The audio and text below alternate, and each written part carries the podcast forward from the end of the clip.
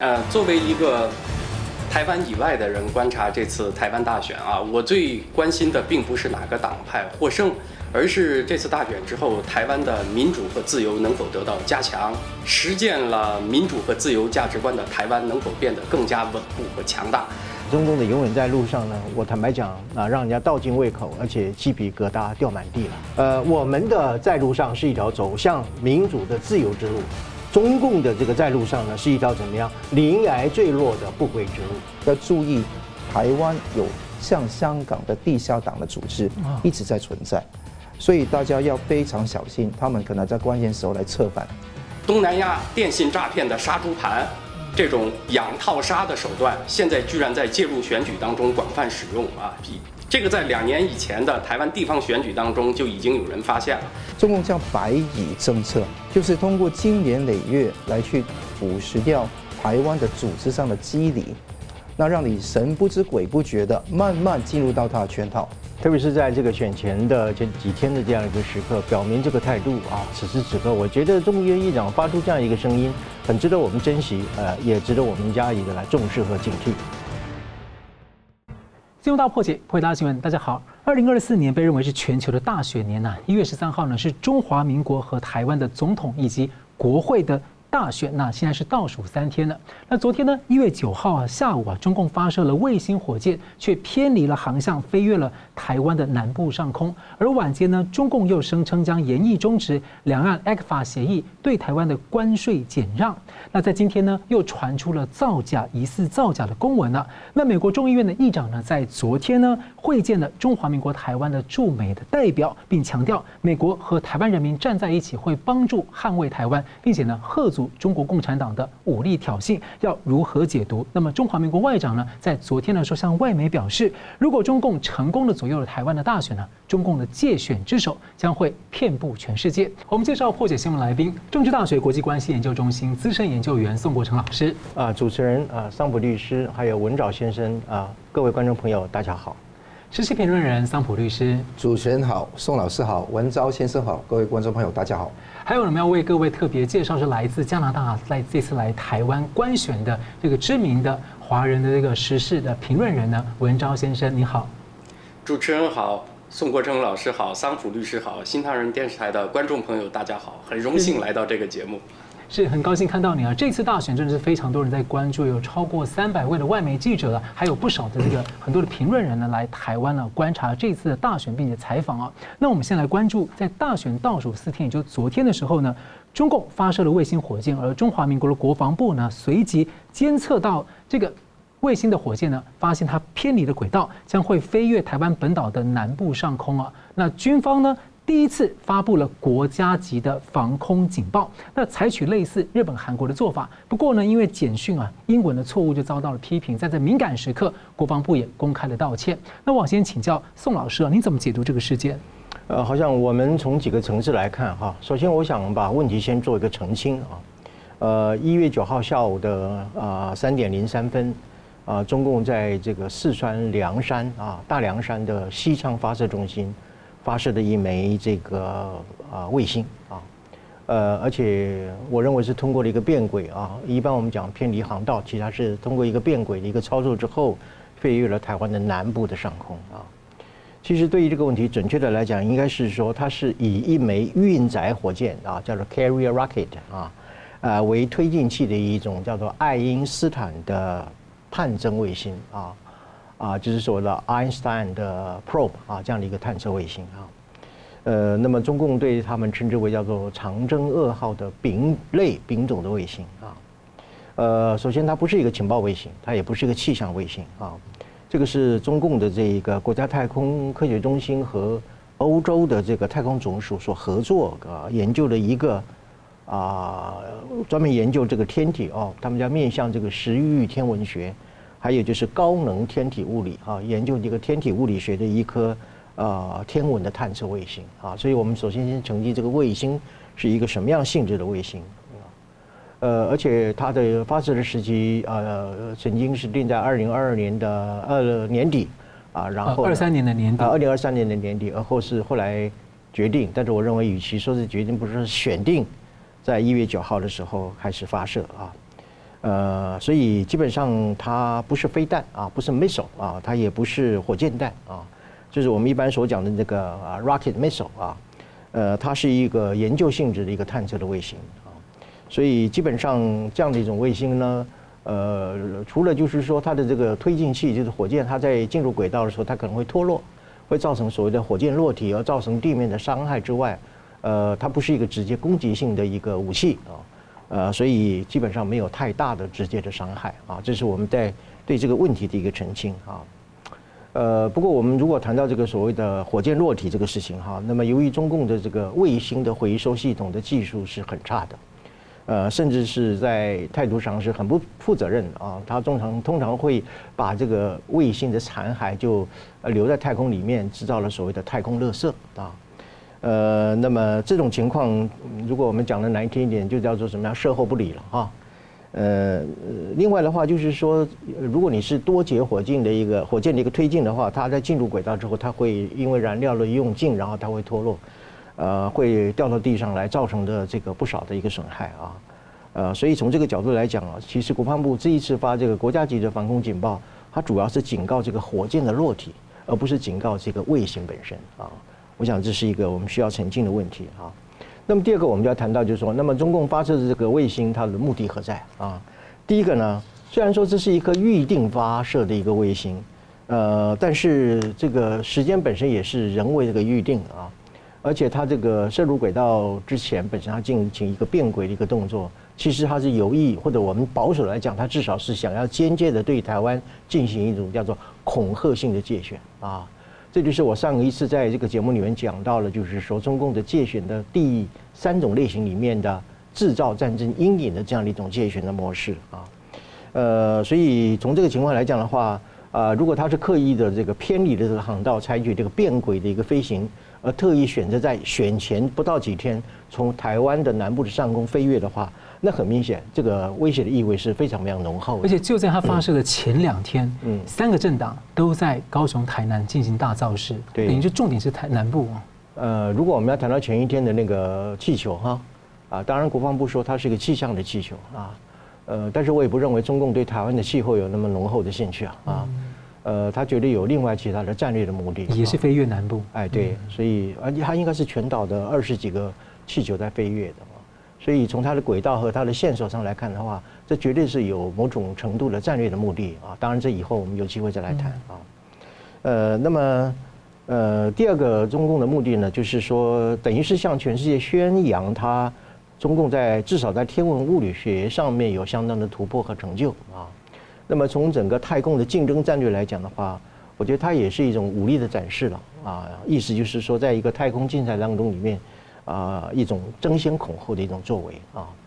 啊，第三个呢，它也是间接的，乃至于就是说可以直接的向台湾做某种象征性的宣示，就是说中共他自己本身具备足啊足够的实力，可以来武统台湾啊，呃，目的呢是要试图软化台湾的一种备战的意识啊，那么瓦解台湾的所谓的抗统的拒统的这样一种力量，呃，但是我也很坦白的说，这种武力的威胁呢。啊，只会增强台湾人民对于中共抵抗中共并吞的决心呢。啊，我们台湾人有一句俗话嘛，好，咱台湾人啊，不是从小就被吓大的啊，这是啊，我们讲的第三个中共的发射这个卫星的意图何在啊？那么第三个问题就谈到我们国防部有没有这个必要来发布国家级的警讯啊？呃，我们从几个角度来看，第一个种看法就是说，嗯，类似像日本跟韩国的模式。呃，因为他经常面对北韩发射这个弹道飞弹啊，我强调是弹道飞弹，所以日本和韩国是采取一个最高级别的，就是所谓的国家警报的方式，甚至有一些重要的交通运输就是停止，而且啊也会这个指导人民进行疏散避难等等这些措施哈。呃，因此呢，呃，有一种说法认为说，台我们台湾也应该效法日韩了啊，呃，让全民具备有一种警惕性啊，或者是一种危机的意识。呃，同时也让人民要懂得如何去建立这个避难哈，或者是这个防灾的这些准备和部署。所以，因此我们其实可以这么来看吧，可以把这一次的国防部的这个国家紧急的这个呃防空的这个啊演习，把它当做是一场演习吧啊，当做一场演习。那么一方面也从中来测试我们的预警的能力啊，情报侦测的能力。一方面也要让人民了解，或者是让人民有机会去训练一种所谓的知觉上的警惕啊。之前那个韩国呃北韩发射卫星的时候，其实日本的冲绳也是那个做了通知，当然可能担心北韩是不知道会做什么事情。对，因为你在还没有完全了解它的这个飞航器、飞行器的一个性质之前的时候，呃，我想你总是要谨慎的做准备啊，所以。这是第一种看法，就是我们应该跟日韩一样做充分的一个警觉和准备啊。但是另外有一种看法呢，认为就是说，在台湾大选的敏感的时刻呢，呃，如果既然是一个低度伤害的卫星的话，呃，而不是像北韩发生的那个嗯弹道导弹的那样的威胁性的这个飞弹啊，而且还可能携带这个核弹头的飞弹，那么是不是有是不是有这个必要在午睡时间哈把人民给吵醒，或者把人民给惊醒过来哈？呃，以至于就是说，在这个敏感的时刻啊，那么间接的配合了中共的啊所谓我刚刚讲的恐吓性的竞选啊，这也是一种看法啊。但是我的看法呢，我比较倾向于前者啊。怎么讲呢？呃，也就是嗯，台湾人民其实对于啊一定程度的警惕的效果是必要的啊。呃，虽然我们被吓了一跳啊，或者是觉得很紧张，但是这种紧张和警惕其实对台湾人民来讲是相当必要的啊。呃，也就是说，我们要让人民慢慢的去习惯啊，其实也应该尽早的去习惯中共的这种常态性的威胁啊，呃，而且呃，尽早做出应该要有的准备啊。呃，无论如何，海峡的对岸毕竟住了一个恶邻居嘛啊，我们也没办法叫他搬家，我们自己也不也不想搬走啊，所以在这种情况之下呢，呃，这个恶邻居一天到晚欺门踏户来骚扰我们啊，呃，所以我们自己本身呢啊，所谓啊有备无患啊，所谓的。啊，知所警惕，或者是防范未然，我想这个是对于台湾人民来讲，都应该要及早训练和培养的啊。呃，第四点我特别讲的就是，呃，国民党就为这个事情发表了声明啊，宣称说这一次是不是因为民进党选情告急啦，所以民进党就用这个啊警报来作为一种选举的工具等等的啊。我觉得这是一种对于国家安全这个紧急问题上面所做的一种过渡性的政治解读了啊。呃，实际上，国防部是国家的国防部啊，国防部也不是民进党的国防部嘛，啊，呃，所以我认为我们其实应该要以更高的国家安全和国家利益为一个最高的原则啊，应该是大家共同来面对啊这个欺负我们的啊外部的敌人啊，而不是说一种党派的斗争啊，甚至是一种倒果为因的一种扭曲性的操作啊，反而让人家觉得有一种怎么样，你在帮助共产党在欺负台湾人啊。啊，呃，另外我要补充一点，就是最近美国的国防部呢，呃，揭露出说中共的火箭军的飞弹里面是不是装燃料，是装水哈，呃，所以我把它称之为呃矿泉水飞弹啊。那么另外呢，还有揭露出说中共的火箭呢，它射不出去啊，所以呢，我把这个中共的火箭啊改称为仙女棒啊，呃，还有就是那个他们的核核发射井本身会打不开的，是吧？啊，所以我们以后不叫核发射井，我们叫做萝卜坑啊，也可以啊，啊，所以面对这个事情，我的结论就是说，大家其实不必担心，但是我们只要提高警觉就可以了。嗯，那我同样问题请教桑普啊，您对这个事件，我看您最近也蛮关心，你怎么看？对，这个事情是一连串的动军事恫吓的一环啊。呃，中共介选有很多，有我有四把剑，其中一把剑，我四把剑是什么？我们下一节讲啊。但是其中一把剑是军事恫吓。军事恫吓，我都早就在不同节目都预计在选前会加剧。那果然现在情况是非常大。那所以我们台湾都要聚焦在那个卫星火箭，是涉及到中共借选的一种恐吓性的一种叫做借选的一种做法。那我们要同仇敌忾，这个是不分党派，也要去面对这个事情。因为不只是有卫星火箭的问题。也有空飘气球，其实空飘气球这个词啊，我也觉得说可以再重新再定义，因为涉及到是不是有那个侦测的目的。刚刚宋老师都讲得很清楚。那在十二月十七、十二月七号以来，二十三枚的空飘气球已经飞过台湾的中线，甚至台湾本岛的上空。那我看到那些图上哈，都觉得非常多的那种可能性会存在。那这个从南部、北部、中部都有，外海的、本岛的都有。那我相信这些空飘气球的目的，那你说不是为了侦测，只是为了飘一个气球给你看吗？我觉得不然啊。我觉得大部分可能这个是等于在上一次看到间谍气球事件在台湾的大规模的上演。以前在美国飘过那个间谍气球，引起呢美中当时中断了对话一段时间。这一次我觉得说是选前大规模借选的一个部分，间谍气球就是不只是误入歧途了，那个当时中共的说法是到美国误入歧途嘛。那这一次不可能误入歧途嘛，二十三个，所以肯定是一个灰色地带的侵扰、认知作战、祸乱台湾的民心士气，也希望那个也是不惜啊去威胁到飞航的安全，所以这一点呢，我们必须要有清醒的认识啊。那第二个事情是，我们必须要了解哦，每一个气球跟每一个卫星火箭都是一个中共对台湾的主权宣示。如果北韩要射一个飞弹到那个啊日本去，或者发射一个卫星，都要先通报，这是国际惯例。北韩也做，但中共这一次不做。中共通报的是给美国，还有很多的国家，由美国来告诉台湾，你那个飞弹会在哪一个时候来射。当然，在两天前，中共有公布爱因斯坦的那个探针卫星的问题。但是这个消息，我们看国防部昨天晚上三点八点多的那个新闻稿，都讲得很清楚，是美国告诉台湾有关的情报的，有卫星发射的时间，所以大家要安心说，台湾跟美国的情报交换是绵密无间的。好，再来就是它发射的时候都一直侦测，台湾政策，我相信有关的参数各方面，我们的国防部也有一直政策。飞到那个当飞的那个卫星火箭哈，那个不是飞弹哈，卫星火箭离开了这个西昌，到达了贵阳，掉落的一些载体，就是有掉落体，到了湖南的滨州也有掉落体，就出海的地方就偏离的轨道，那原先应该到巴士海峡那边的，但却经过台南、台东再出海，结果是。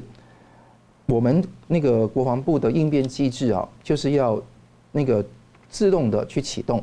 那这个启动了的话，中英文不对，我觉得当然是国防部的一些粗糙的问题，我们不会否认哈。但他也第一时间出来澄清，我觉得这个是非常重要的应变方式。那另外一个地方是，这个是卫星火箭，而不是那个导弹，但同样它是用火箭当载体的。对。那结果是你可能在经过陆陆地的时候，有那个不同的掉落体会掉落的可能性，扎尾到那个道路、电线，甚至人命都有这个可能，所以有这个国家级的警示是绝对正确的。以日本为例，有个叫 J Alert，嗯，他们 J Alert 基本上在那个北韩发射导弹到冲绳的时候，二零二三年十一月二十一号也发出过 J Alert。而且这个不是一个罕见的事情，那当然日本也有一些发了很多警示，呃，那国民会有投诉的问题有，但是我们知道这个兵凶战危的时刻，我们不能够因为说，哎，这个地方就是狼来了，用这个方式来处理这个问题，我们必须要认真的面对这些有关的点滴的消息，当然越多的消息及时的澄清、公开透明是很重要的，那这一次我觉得是。台湾应处这个地方上面，我不认为有一个什么阴谋在里面，因为很显然的，他们中共的目的就是要测试，啊，就是台湾的国防能力、主权宣誓的问题。刚刚讲到，因为你不是属于中国的，哎，你是属于中国的，我不跟你宣誓，就等于说每一次做这个空飘气球跟那个卫星火箭，都告诉台湾说你是我的一部分。用这个做成一个既定事实，好。那另外一个地方是要威慑，希望台湾的民心士气缓散。更重要的是分化。我们常常说的，我们既要反渗透，也要反分化。反渗透是中共渗透进来就策反嘛，但中共也有一招，就是挑动台湾的不同党派，甚至党派内部的矛盾。而这个地方呢，是他们故意使出这一招来的。我也希望所有的政党在选前都要同仇敌忾，要面对我们共同的敌人，就是中共。因为我们内部啊，不同党派都是通过公平公开的民主选举来去达成一月十三号胜选的结果。但如果今天中共来借选，那就不得了，也不要创造很多的阴谋论哈，说谁是故意挑动什么的，我觉得也不必要。因为今天谁是对台湾最大威胁，并不是我们的政府或者我们民间的党派，而是中共。中共发射这个事情，我们很清楚，我们的应处是非常快的，三点零三分发射，一定是事先收到情报这样做。但是可以肯定，一分钟内的应处啊，是相当迅速。那如果今天换成是导弹，好，真的是飞弹，我相信我们的很多的反导弹的那些防御设施，绝对能够很快的、很狠的、很准的回应。这一点我们要有信心。同时，我们看到啊，这个之外还有东海实弹演习。中共海事局在一月一月八号到九号，从十点到下午那个三点呢，就是禁止任何人去进入宁波跟舟山沿海。虽然跟台湾有个距离啊，但是你四个东西加起来，共计共建的串扰、空飘气球、卫星火箭，加上这个东海实弹演习。是这个事情到现在为止一个非常大的一个情况，让我想起九六年的时候啊，当时有这个刘连坤哈、邵正宗，当时啊，你大家知道，当时有那个时候空包弹的问题嘛，那所以中共花了四十亿人民币，江泽民时代花了这么多钱扎进去，结果被那个李登辉揭发是一个空包弹，好，那所以这个地方大家中共没面，所以当时就是点头说。导弹不飞越台湾，战机、军机、哈军舰不过海峡中线，还有不占外岛。那今天呢？习近平试图突破这个重围，所以我们台湾对于中共侵略台湾的野心、并吞台湾的野心，千万不要那个掉以轻心。那么我就问，嗯，宋老师啊，因为。美国众议长在这个昨天晚就是九号，接着他就会见了中华民国驻美的代表，嗯，这个特别提到说，呃，跟台湾人民站在一起，而且会帮助捍卫台湾，跟贺阻中国共产党武力挑衅，这是不是暗示说，在美国眼中，中共做这些动作，包括射卫星火箭，我都看作是你在展示你的一个武力恐吓的一个可能性？对，我完全正确啊，这个，所以我又要称赞你一下啊。呃，特别是在这个选前的这几天的这样一个时刻，表明这个态度啊，呃，基本上有两点。第一个就是美国不认为说这些所谓的气球还有这个卫星本身，仅仅是因为什么气象研究啊，或者是所谓的啊天文研究的这样一种啊，它明显的美国认为从情报上的分析来看，中共是别有企图啊，就是要对台湾选举啊进行一种恐吓性的，我刚刚讲的恐吓性的一个介选啊。呃，另外方面，这样一个谈话本身，我觉得也有安抚台湾、安定台湾民心的一个作用。我想，美台之间作为一个坚定的盟友，此时此刻，我觉得众议院议长发出这样一个声音，很值得我们珍惜，呃，也值得我们加以的来重视和警惕。嗯嗯，好了，感谢我们休息一下，马上回来。欢迎回到《新闻大破解》。今年呢，有非常多的国家，几十个国家要举行大选。那么接着呢，我们要请这个我们的文章，来自加拿大的文章来跟我们对话。那么最近前一阵子加拿大呢，其实呢，加拿大情报单位呢，最近呢，前一阵子也揭露了他们好几次大选呢，受到外国的干预，尤其是中共的威胁。那么在或者加拿大的国会呢，现在也在经常在讨论说，是不是要制定一个呃反外国干预的类似呃外国代理人法案，美国、澳洲类似的制度啊。那其实台湾也一直有这样的讨论声音。所以其实加拿大最近也有很多的这种反渗透啊、反间谍的一些新的做法出现了。那关于台湾的选举，我想请教文昭啊，就是说，呃，中华民国外交部长吴钊燮哈最近就说，如果呢中共啊成功的左右了台湾的大选，那么呢。中共的界选之手会遍及全球，影响到许多的国家。那在不久之前呢，他也说，在台湾这一次的大选之后，因为国际都在看台湾怎么应对中共的干预，那么政府呢会咨询一些专家啊，然后把中共干预渗透的这些过程、各种的手段等等的，把它记录汇整之后，由政府呢发布一份报告。所以我想请教文章，你怎么看啊？您在加拿大，您看台湾的选举啊，你怎么看中共的干预跟他的想法？呃，中共对世界上主要国家这种选举活动的介入啊，其实是无时不刻都在做的。呃，加拿大呢，由于在国际政治方面，在世界上它不算一个大国，只算一个中等国家，所以说呢，中共对加拿大选举的介入，实际上它的力道程度啊，相比起对美国这样的主要国家，以及对台湾这样的重点目标国家来讲的话，对加拿大相对还是较弱的啊。所以呢。应该是对台湾，它是投入了最多的精力的，而且是所有手段都用，无所不用其极。啊，对台湾选举的介入，呃，像武力恐吓、经济渗透，那个是常规科目啊。实际上，它还有许许多多的渠道，而且中共也在不断地尝试新的手段。嗯，现在由于中共国内经济的下滑，还有整个世界的趋势，经济上和中国大陆脱钩，所以说呢，像它传统的经济介入的方式虽然一直在做，但是力道有所减弱，效果有所减弱。但是它有其他新的手段在补充，在填上。所以基本上的原理呢，就是说你只要是和中共有所接触，任何不管是官方、民间的、学术的任何接触点，都有可能成为它渗透的突破点啊，就是任何手段都可能被武器化啊。这个是我们必须要理解中共这种集权政权性格所在。呃，我在不久之前曾经看过一个寓言故事，也很有意思啊。就是说，在某一个小岛上有稀有的矿物，那么中美俄三个国家都需要到这个小岛上提取土样进行化化验啊。美国采取的办法呢，是先用间谍卫星精确拍照，然后呢精确精确的空投特工，然后呢提取样本。俄罗斯的做法呢，是先派核潜艇啊，然后潜行到这个海岛的附近，然后再释放出一艘小船，派特工上岛提取样品，啊，结果在这个故事当中，大家知道中共的做法是什么吗？他既不是派出，既不是派出核潜艇，也不，也不是派出间谍卫星，而是派出很多游客。啊，去游客到这个小岛旅游，然后呢，看起来一切都很正常，大家都是去拍照啊、摆 pose 啊。最后这个游客回来以后，每个人把鞋脱下来，从鞋底刮掉泥，所以最后呢，反而是中共这种手段，它取到了最多的样本。啊，当然这只是一个寓言故事啊。从这个故事当中，我们可以看到什么呢？我们一般所理解的武器是间谍卫星啊、侦察飞机、特工、核潜艇。你能够想到拖鞋会是一种武器吗？呃，意思就是说，对中共这种集权政体来讲，因为它没有民间的独立力量，它的任何行为也不受监督，所以呢，它的任何手段都可能采用。你认为是最不可能变成间谍手段的，都可能变成。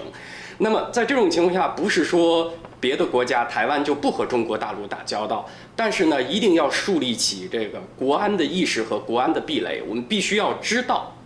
和自己打交道的对手是个什么样的性格啊？呃，做出必要的防范，体制要健全。主持人刚才谈到加拿大啊，加拿大的特点呢，就是民风特别淳朴啊。我在加拿大住了快二十年，我觉得我人都变傻了，我就完全没有提防人的意识啊，以至于，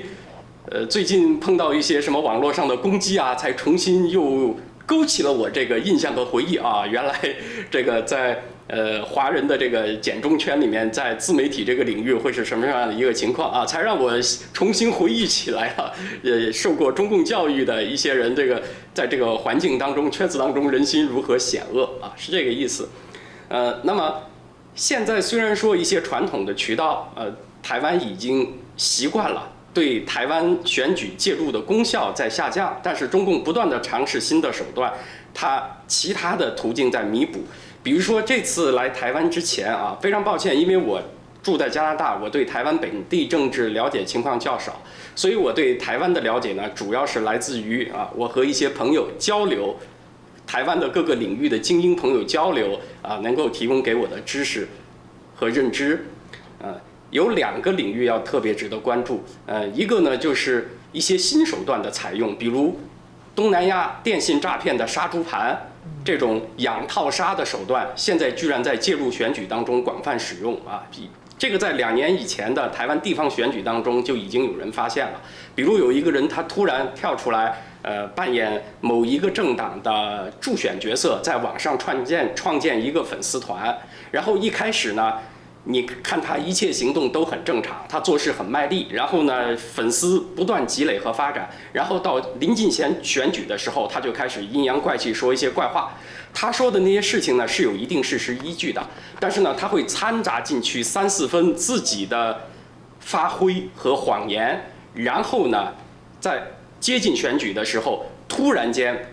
抛出一些所谓的内幕。啊！突然间反转过来，然后在这个党的支持者当中制造极大的扰动。那这就是东南亚诈骗的养套杀的这种方式。首先是养粉，对吧？养粉千日，用在一时。然后呢，在养粉的过程中建立起你对他的信任，这就是套牢，这就是养和套。最后一个环节呢，就是到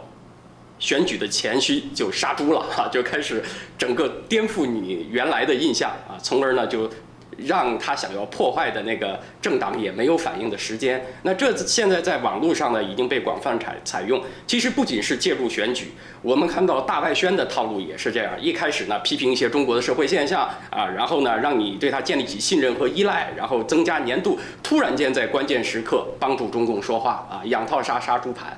那另外一个需要关注的对象呢，就是像 TikTok 这样的社交媒体的兴起，它对年轻人的影响非常的大。那当然，这个像 TikTok，它对年轻人的影响到底有多大？我们需要通过这次选举来观察。呃，因为我昨天听到台湾一些朋友讲，呃，台湾二十九岁以下年轻人他获取信息的，呃，通路呢，通过 TikTok 这样的社交媒体相当主要。呃，但是如果是从二十五岁到二十九岁这个年龄阶段的年轻人，如果没有正在研究所里面读硕士或者博士学位，那么他们已经工作几年，承担了一定的社会责任，那不一定这种单一的消息渠道对他们影响也很大。依赖 TikTok 的年轻人，呃，在大多数国家来看呢，主要是二十岁以下的年轻人。那这部分人的投票意愿有多高啊，也是一个问题。所以像这种社交媒体对。选举活动的影响，我们是需要通过这次台湾大选来检验。但是从长远来说是很危险，因为现在的二十岁以下年轻人，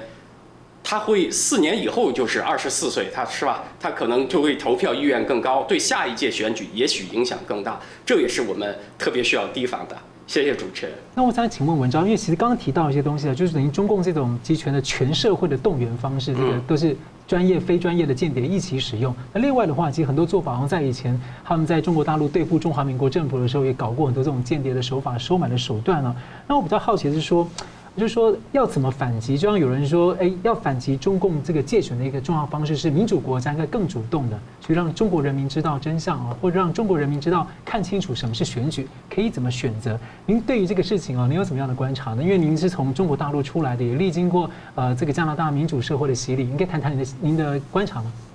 呃，我觉得呢，对中共这种全民皆搜集情报，对他来讲也是。呃，无所不武器化这种反击方式呢，三个渠道啊。第一个渠道呢，第一就是也通过各种方式把真相传递到中国国内啊，就是突破中共的防火墙。那这样的话呢，对中共自己内部来讲，它提高它所谓维稳成本，它也就相对来讲减少了它的资源和精力用于对外国渗透啊。这个是把战争。发展到敌人境内，这是永远是最好的防御方式啊！这是一种。第二种呢，就是在民主国家内部要进行非常深入、广泛的、持续不断的国安意识宣传啊，就是国安意识教育和宣传，让普通人呢有这样的鉴别能力，他渐渐的能够识别出哪些信息渠道这个来源是有问题的，是有可能带有外国政府在背后操纵的。这是第二个渠道，就是深耕民间社会的国安意识的教育。第三个渠道呢，就是扎牢法律环境的这个篱笆啊。呃，刚才特别提到我们加拿大，呃，加拿大呢，现在还没有外国代理人注册法啊。那么在国安方面是有很大漏洞的。加拿大像这样的英式国家还有一个很大的问题，就是它的情报部门和执法部门是分开的。就是像加拿大在联邦层面的警察是皇家骑警，呃，但是加拿大的国这个情报局呢是负责情报的搜集和分析，它本身没有执法权。它如果要去抓人的话，它必须通过联邦骑警来执行。所以只要是跨了一个部门呢，这个执行力就打了很大的折扣。所以我一直的主张呢，就是像这样的民主国家要赋予国安部门更加直接的执法权。呃，像联邦层面的。呃，警察在美国就是 FBI，他就直接可以动手抓人，就可以审讯，所以他的这个反间谍的反渗透的力度就强大很多。现在同样问题啊，我想请教来自这个曾经在香港生活很久的桑普，您的观察。中共借选，呃，我觉得在香港的从这边再看到台湾借选的方法，其实我觉得香港借选或者香港渗透的方法，其实很多可以值得参考的地方。我觉得中共这一次有四个非常重要的维度来去借选嘛。陆战、组织战啊，就香港常常有的，包括你看到公庙系统，呃，黑道系统，甚至你看到那个呃各种不同的宗教，之外还有教育，还有每一个商界、产业，还有官员，还有教育界，都基本上不断撒豆成兵。中共叫白蚁政策，白色的白，蚂蚁的蚁，就是通过经年累月来去腐蚀掉台湾的组织上的机理，那让你神不知鬼不觉的慢慢进入到他的圈套。他有灰线，也有些比比灰线更隐藏的那一种情况。那中共的术语叫关键时候起作用，就一时一一刻之间你不知道，但是它最关键时候就起这个作用。所以我相信呢，这个无论啊多激进的那些主张哈，都需要有所提防，因为你即便很支持，里面暗藏着很多很多不同的情况。我相信。中共在台湾的政治，在产官学政治里面，还有公庙系统投入了大量的实力在那边去处理。里长到中国去那边去那个呃接受招待，表面上是介绍招待，实际上是把整个台湾的网格化资讯提供给中共。我觉得这个才是真正的重点。第二个是当然是空战，当然是那个舆论战。那你看 YouTube 跟那个在抖音有多少的那个假账户啊？还有那个在 Google 哈，在 YouTube 之外，还有那个 Facebook 也是非常受影响。那第三个当然是那个经济贸易的那一种制裁霸凌了，施加台动的施加，一直到 ECFA 的那个呃那个减少那个关税的那个呃减让的问题，这个地方都介选。第四个跟我们刚刚讲军事恫吓，我觉得这四个维度来看的话，我会发觉到，当然他在第二个维度会非常用心用力。比方说土地战啊，啊，比方说某一个人的性丑闻啊等等，真真假假莫衷于是。但是他用选前最后的阶段来去冲这个舆论，所以我们要很小心这个介选的情况。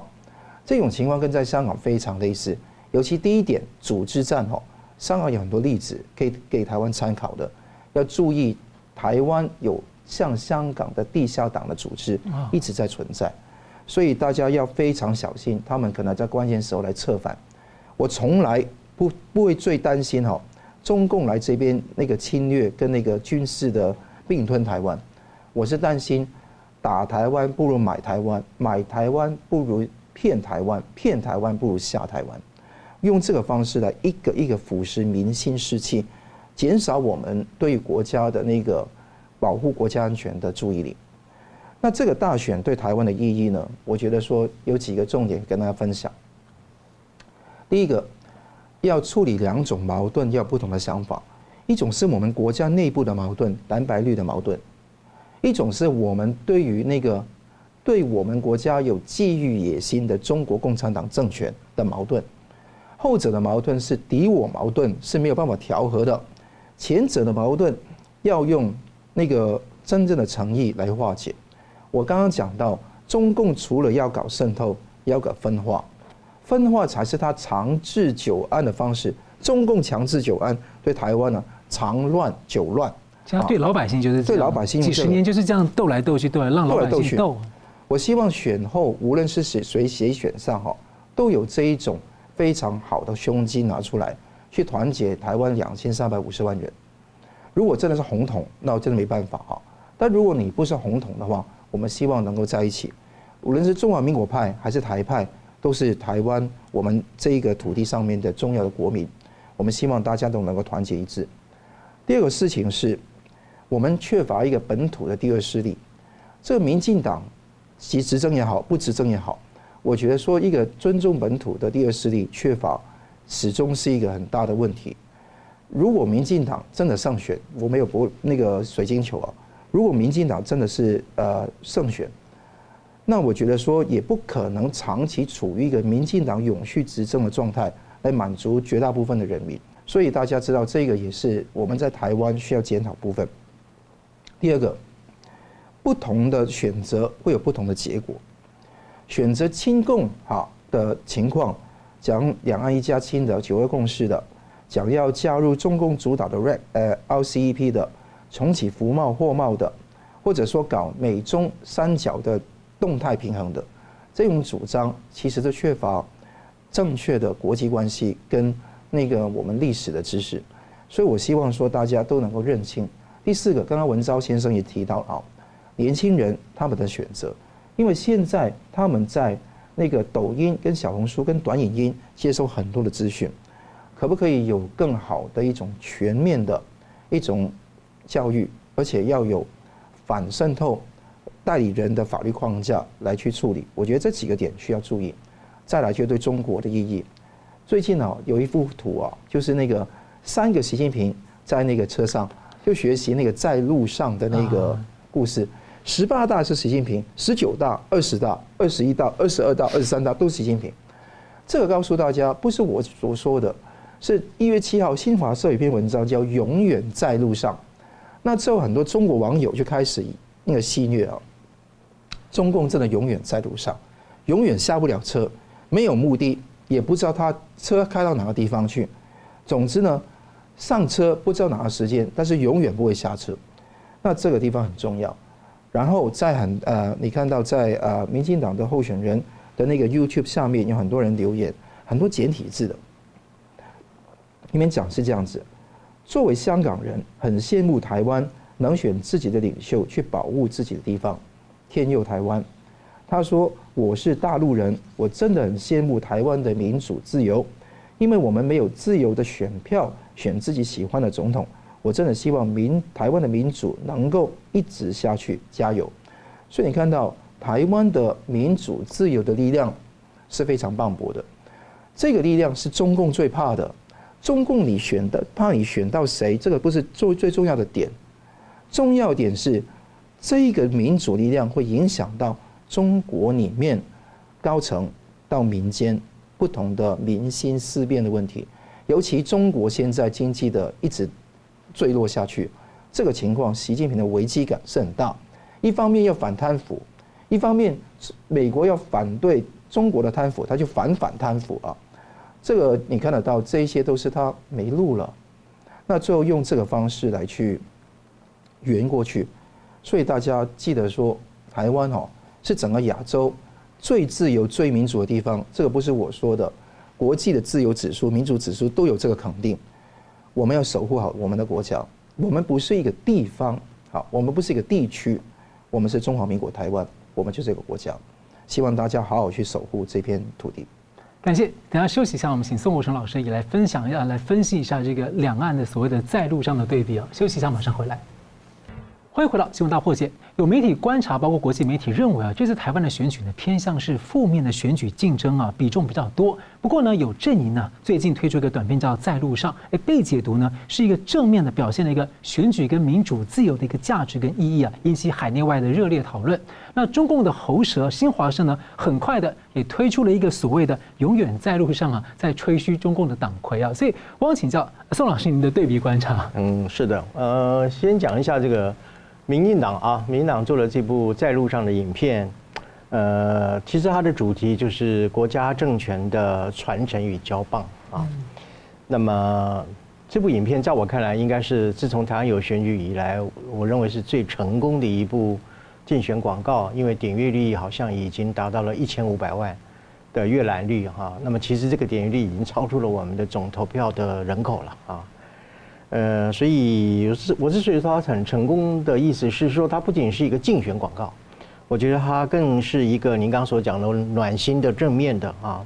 呃，而且它更是一个引领我们国家未来的一个希望之旅啊，所以我觉得它的成功，呃，确实有它的一个啊因素之所在，超越党派的格局，对，超越党派，而且就是不打负面选举，嗯，完全是走一种正能量啊啊一种正向的一个选举的宣传啊。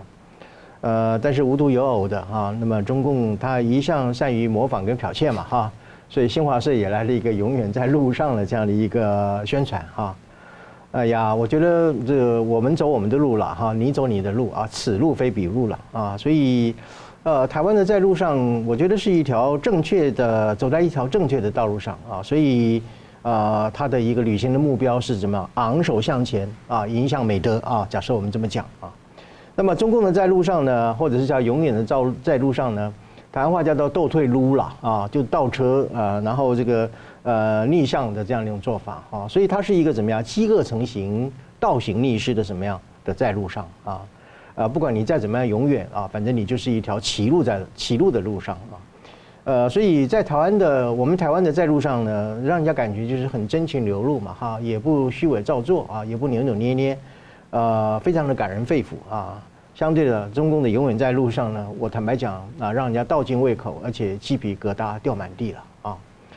呃，所以所谓的这个中共的永远在路上，我就觉得这个词眼太简单了哈。我觉得需要填充啊，加以补充一下啊，所以我就啊，在呃给予这样的一个永远在路上，我补充了十条，我们叫梗啊，或者是给他的党话翻译翻译成人话，它真正的意思是什么？也可以这么说了哈。我一会儿再称赞你一次，OK。好，那么我我来补充一下哈。第一，中共借由反腐败来清除政敌的任务呢，永远在路上。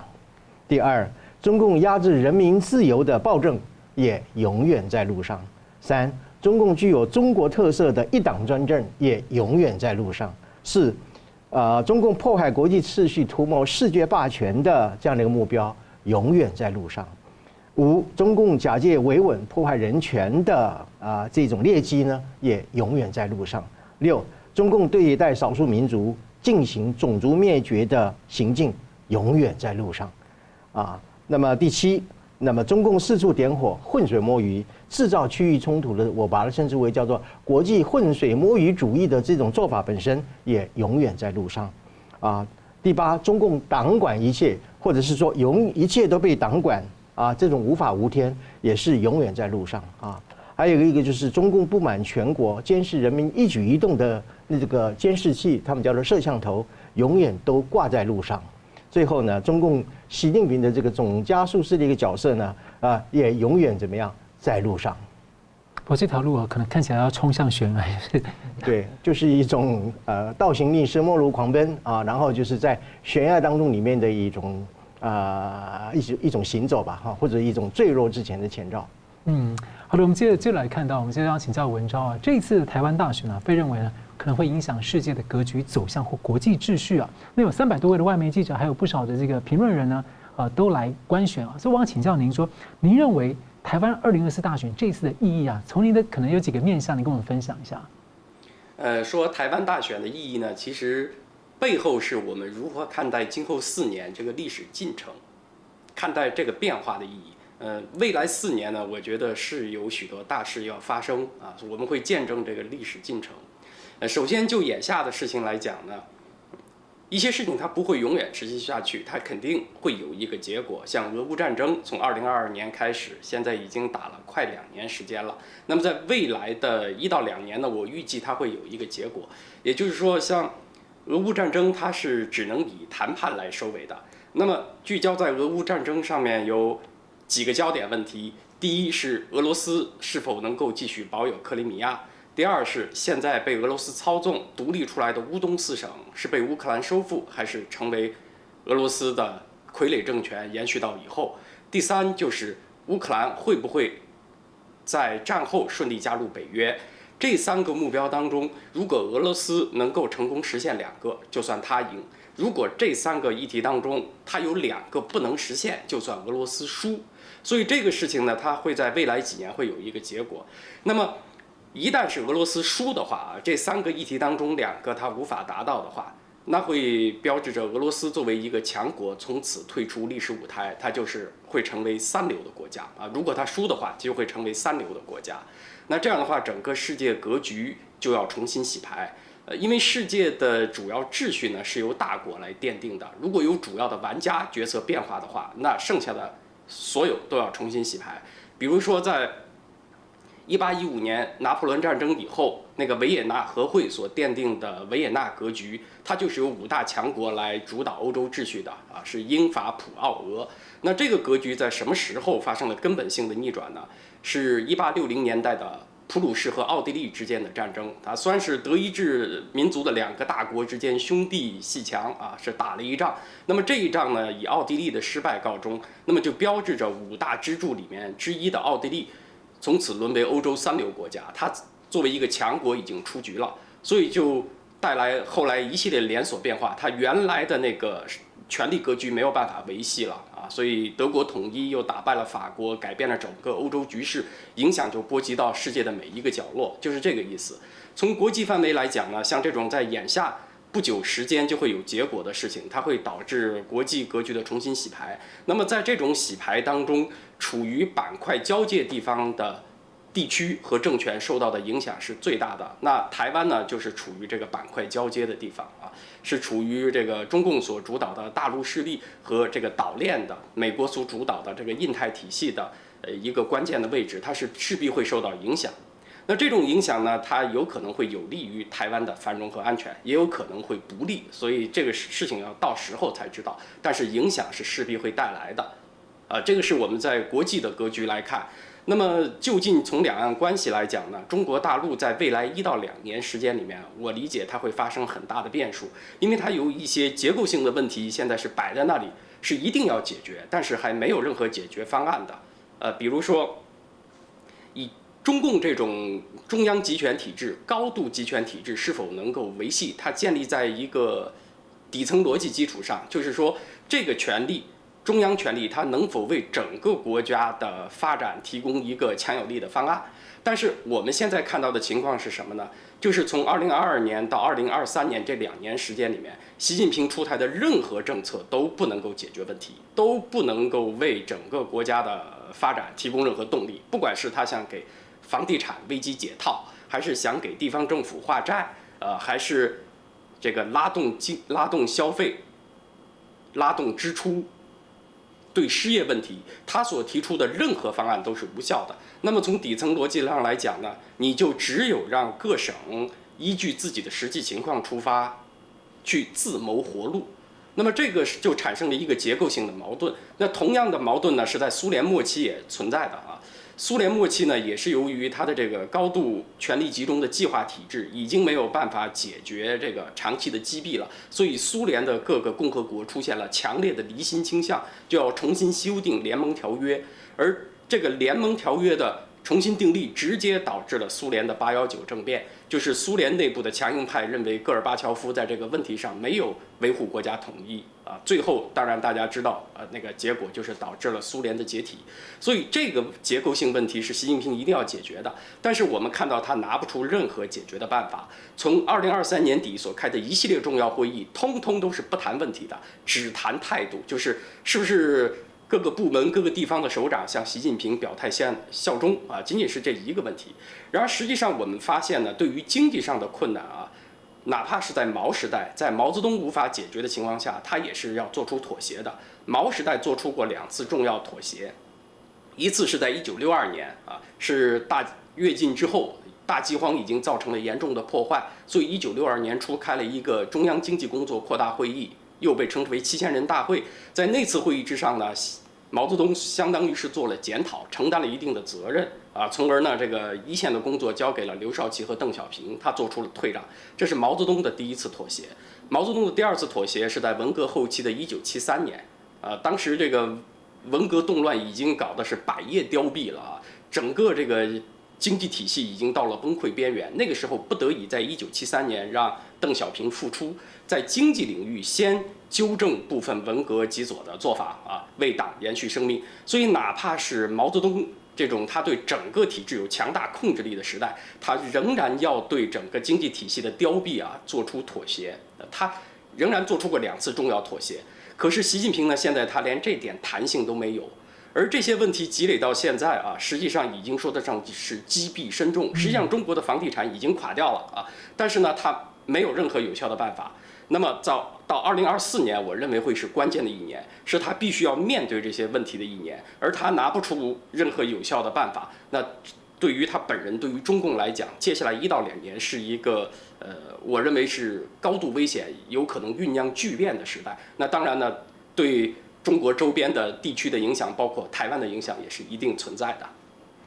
是，感谢。因为台湾的选举，我们真的是选民，其实要多了解这个目前美中对抗的格局，跟中国大陆里面呢实际面临的许多问题啊，来决定我们的未来的方向，要怎么来避险啊等等的。好了，节目最后呢，我们请两位来宾呢来分享啊，就是说呃，在做这个一分钟的总结。我先请宋国成老师。呃，中共发射卫星，很显然的是一个典型的对台湾的恐吓性的介选。呃，这是试图在台湾的内部制造一种战争的阴影和一种恐惧的心理啊。呃，那么国防部这一次第一次做了这种啊国家级的一个警报，我认为是非常的适当，而且是啊非常必要的啊。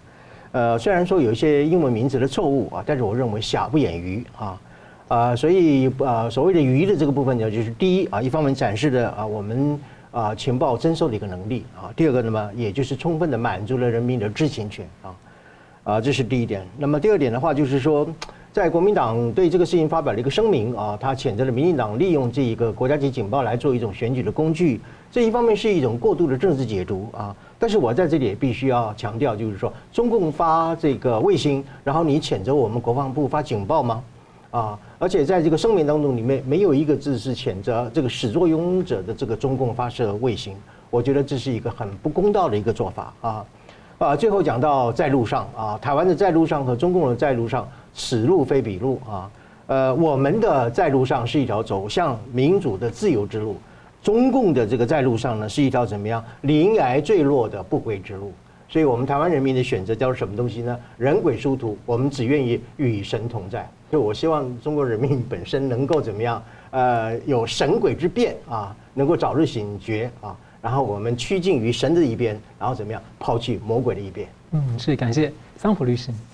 我们看到那个这一次台湾的选举，对于那个全世界也是非常重要。经济学人呢、哦，他讲到那个这次选举是那个二零二四年的选举啊，有全球人口五成，有四十二亿的人口都会选举。而台湾这一次是非常重要的，四月会有韩国的国会选举，十一月会有美国的大选，都是非常重要的选举。那希望大家都要善用手中的选票，知道中共借选四招：组织战、舆论战、经贸战、军事恫吓。我们要清醒认识，中共才是我们台湾真正的敌人。而且更重要的一个点是，我们要好好的去团结岛内的人。选举过后，大家会回看这一段片。希望大家了解，选举过去了，民主自由是凝聚在一起的力量很重要。如果都是分化、碎片化，那就不得了。希望大家都能够有这个心态，认清真正的敌人，团结彼此的命运共同体，才是真正的重重点。而且刚刚讲到了与神同行，与魔挥别好，千万不要跟魔鬼站在一起，要跟真善美站在一起。好的，感谢。那么同样请教文章一分钟总结。呃，作为一个台湾以外的人观察这次台湾大选啊，我最关心的并不是哪个党派获胜，而是这次大选之后台湾的民主和自由能否得到加强啊，在我们华人的社会当中，实践了民主和自由价值观的台湾能否变得更加稳固和强大。所以在大选过程中呢，嗯、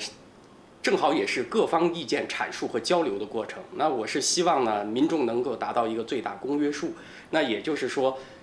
守护台湾的价值和生活方式，维护台湾人所享有的自由、尊严、繁荣和安全是最为优先的。那么谁当政能够最佳、最有力地实现这个目标，那就是选对了人。同时，我觉得这个这个辩论和交流的过程也不限于是台湾人之间，我觉得也是给全球华人。提供了这样一个机会，为台湾的民主制度成熟提供了机会。民主制度成熟就体现在两个方面嘛，第一就是公众利益超越党派利益，那就是不管党派怎样恶斗是有底线的，那就绝不能出卖自己的制度去迎合敌人，对吧？第二呢，就是说公众议题有着深入的讨论，呃，公众能够清晰地分辨。什么是公众利益？什么是党派利益？那我希望呢，通过台湾总统大选之前这种各种意见的大交锋啊，我们能够趋近于这个目标。谢谢。是的，很感谢，感谢三位来宾精辟的分析，也感谢观众朋友的参与。新闻大破解每周一、三、五再见。另外，我们在十三号呢，开票晚间呢，我们将有特别节目呢，和大家一起来掌握这一次大选呢对台湾以及世界格局的影响。再见。新闻大破解的观众们，大家好！非常感谢大家对我们的支持和帮助。那我们在 YouTube 上呢，成立了一个新的子频道，叫“新闻大破解随选”。我们把呢相关的这个啊、呃，就是精彩片段都汇集在一起，来方便大家分享给朋友们。那么也希望大家能到此频道来按赞、订阅以及分享给更多的朋友。另外呢，我们在一个新平台叫做“干净世界”有新闻大破解的频道，我这里要特别跟大家推荐“干净世界”，真的是非常好用，有许多还很重视隐私，而且呢没有暴力、色情等等，很适合合家观看。所以也鼓励大家到“干净世界”来订阅新闻大破破解的频道，并且呢还有相关的 App，也可以跟你的朋友分享。那很感谢大家的支持，新闻大破解，我每周一、三、五再见。